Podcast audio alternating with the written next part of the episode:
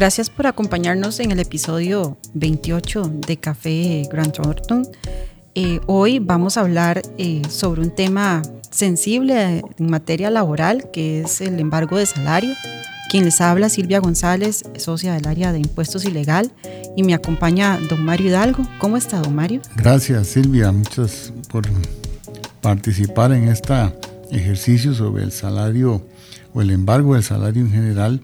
Y para nosotros es un gran placer pues compartir o hacer este intercambio de ideas para este día en este podcast.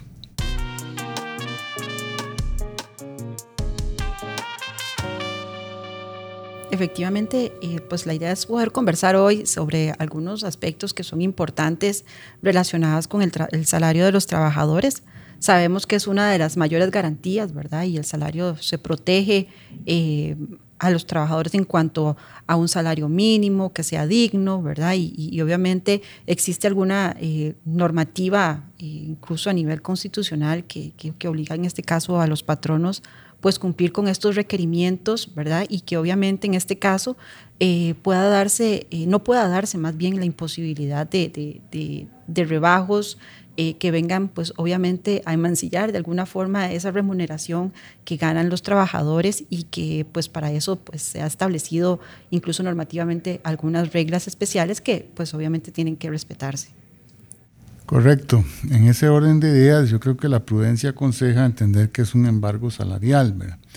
Y el embargo salarial no es otra cosa que una orden judicial, es decir, emitida por un órgano jurisdiccional, el cual se ha pedido su asistencia. Y esta orden lo que persigue es ordenar o retener la porción que la ley permite de un salario del trabajador para satisfacer alguna deuda que se encuentra impaga, insoluta, que no ha sido honrada por el trabajador, o por ejemplo también el caso de una pensión alimentaria, que desafortunadamente es un tema también que es común en nuestro medio. Y es una excepción eh, a esto, son los créditos otorgados por el Banco Popular, el cual en su propia ley de creación permite solicitar directamente el rebajo de cuotas. De esto se ocupa el artículo 172 del Código de Trabajo, el cual es el que establece los límites que usted mencionaba a la porción, porción perdón, embargable de un salario y una fórmula de cálculo, a veces un poquito compleja de digerir o entender para este fin. Y con ello, pues lo que se persigue es garantizar que pese a sus deudas, la persona siempre tenga un nivel mínimo de ingreso que le permita subsistir. En el caso de las pensiones alimentarias, como lo habíamos mencionado, debido a su carácter preferente, se puede embargar como regla especial el salario de una persona hasta en un 50%. Además es importante destacar que siempre tiene preferencia un embargo de este tipo respecto de uno de civil o comercial. Sí, claro, Mario. Y bueno, eh, recomendar siempre a los patronos eh, el tema de, la asesoría, precisamente porque, bueno, como usted bien mencionaba, hay algunos límites que no pueden ser más de ese 50%, hay algunas reglas especiales a considerar, por ejemplo, una pensión alimentaria, como usted mencionaba, es la que tiene prioridad sobre incluso créditos que hayan, en este caso, eh, obtenido los trabajadores, ¿verdad? Y que se haya autorizado ese rebajo o ese embargo. Eh, por ahí también escuchaba que, que mencionaban que que bueno, que si llegaba ya a la pensión alimentaria, pues ya no habían más embargos. Eso no es tan cierto, ¿verdad? El tema es que el salario, eh, en este caso del trabajador, que es objeto de los embargos, soporte eh, dentro de los límites que establece la ley todos ese tipo, digamos, de, de, rebajos, ¿verdad? De, de, sus acreedores. En este caso, como les decía, sí, hay una prioridad para la pensión alimentaria, pero sí este, otros acreedores podrían también hacer fila y en ese caso, pues obviamente eh, el patrono tendría que ejecutar los mismos. Aquí es un, un tema importante también a considerar, es que obviamente no es que, alguien llegue y le toque la puerta para decirle, mire, hágame el rebajo a, Silvia, ¿verdad?, el salario porque me debe, sino que efectivamente hay un procedimiento a seguir y, bueno, normalmente se hace a través de una orden judicial y en ese caso, pues obviamente los patronos tienen que eh, pues acatar esta, esta orden, ¿verdad? Que no es algo que, que quede optativo o que nos diga que eso nos va a generar este, eh, mucho problema en, la parte administrativa o en la parte de las planillas, ¿verdad? Que no deja de hacer un trabajo extra, que eso sí tenemos que acatarlo, tenemos que hacerlo y, este, bueno, y obviamente al haber una orden judicial, hasta el desacato, ¿verdad? Podría ser un tema sensible para contra el patrono si no ejecuta o no lleva a cabo, digamos, este tipo de, de, circunstancias o condiciones que, pues en este caso, la ley protege, pero a la vez exige a ambas partes. Sí, en efecto, un problema también que es muy común asociado a esta materia son los rebajos directos o indirectos que algunas veces los colaboradores eh, autorizan. Y eh, muchas instituciones envían a los patronos órdenes que no son judiciales, o son documentos que el colaborador o trabajador ha consentido supuestamente firmando un documento para que le practiquen esta retención autorizada. Y esto a veces genera confusión porque el patrono no sabe cómo reaccionar frente a esto y muchas veces llega el colaborador y se queja porque le hicieron una retención directa. Entonces es un tema importante porque hay que revisar muy bien las autorizaciones que uno firma de cara a las obligaciones que adquiere. Sí, correcto. Este, también em, podemos considerar que, eh, bueno, que estos embargos posiblemente comiencen con un monto específico, ¿verdad? Aplicando estas proporciones y reglas que, que, estamos mencionando. Sin embargo, eh, también hay que considerar que esos eh, montos podrían variar incluso en razón de, los, de cada seis meses, ¿verdad? Que es que se actualiza el decreto de salarios mínimos, que es la referencia a efectos, digamos, que establece la norma, la referencia para poder calcular ese embargo.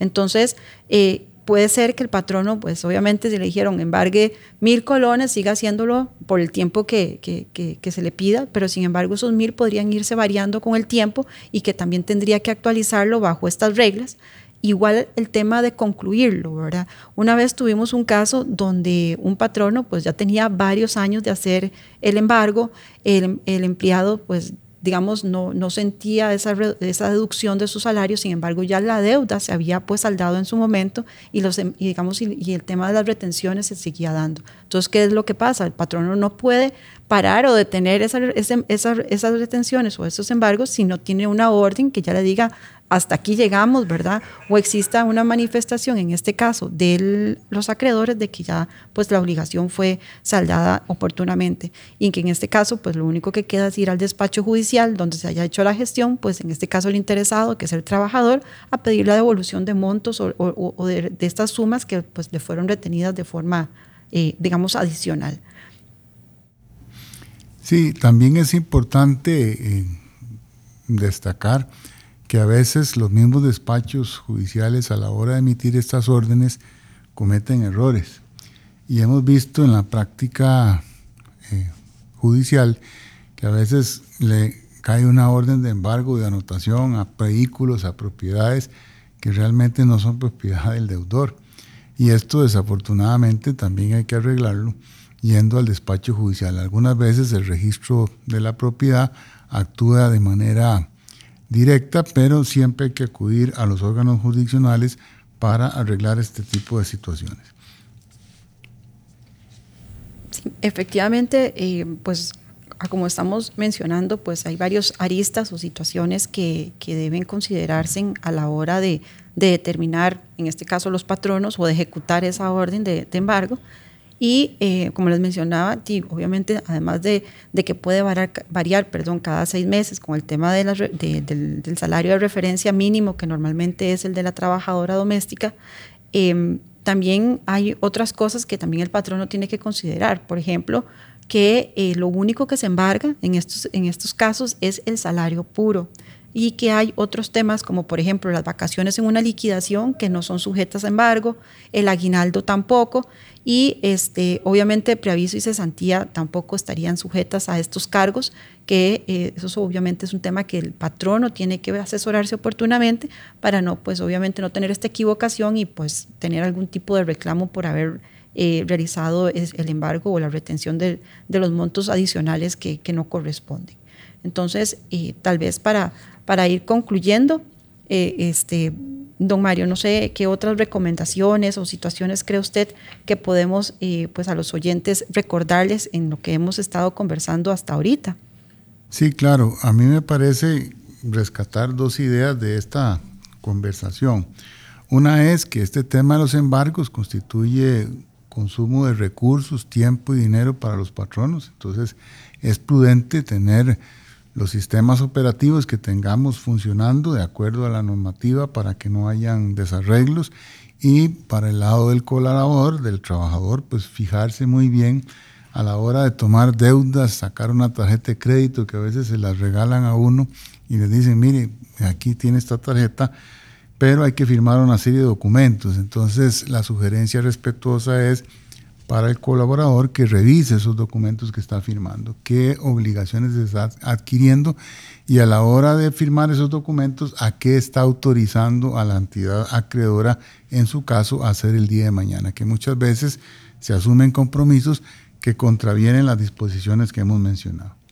Sí, y obviamente también para complementar tal vez la, otra cara de, la moneda, ¿verdad? Que en este caso serían los patronos. Saber que, eh, pues obviamente el ejecutar un embargo en salario es un tema sensible, hay muchas protecciones eh, legales para el, para el trabajador que tiene que tener obviamente un, documento eh, fidedigno, ¿verdad? Una orden judicial que, que, que, le autorice, digamos, a, ejecutar estos temas, que eh, debe asesorarse oportunamente a la, a la, hora de pues, hacer este tipo de, de retenciones. Eh, por ahí para los mal portados, si hay más de un embargo, es posible hacerlo, pero igual hay que, hay que utilizar una, una mecánica y una estimación este, eh, ya dada por la ley a efectos de determinar hasta cuál embargo se puede ejecutar, teniendo Claro que la, parte de las pensiones es, este, alimentarias pues tienen su, su prioridad y que eh, pues hay algún tipo de actualización, que tienen que eh, pues obviamente estar al día con, con, esos pagos porque pueden haber consecuencias precisamente ante los, los patronos y eh, finalmente pues obviamente considerar y, determinar si hay liquidaciones, si hay otros rubros, pues como me comentamos pues que esos no, no pueden ser sujetos a esos rebajos eh, del trabajador para efectos de poder cumplir con estas obligaciones. Sí, y en ese mismo orden de ideas, pues mucho patrón también tiene su plataforma para ejecutar las planillas. Y también una recomendación es revisar esas plataformas, ese sistema lógico, ese sistema informático que rime con estas disposiciones, porque ahí se cometen errores, se cometen una serie de uh, situaciones que perjudican al trabajador y violentan estas normas. Creo que hemos abarcado eh, eh, de forma general el, tema de, que nos ocupaba el día de hoy. Eh, pues quien se despide es Silvia González. los esperamos en, en otro capítulo de Café Grant Thornton y agradecemos mucho su atención. Sí, de mi parte, Mario Hidalgo, agradecer este ratito que nos han dedicado y a doña Silvia por habernos acompañado en este ejercicio. Muchas gracias.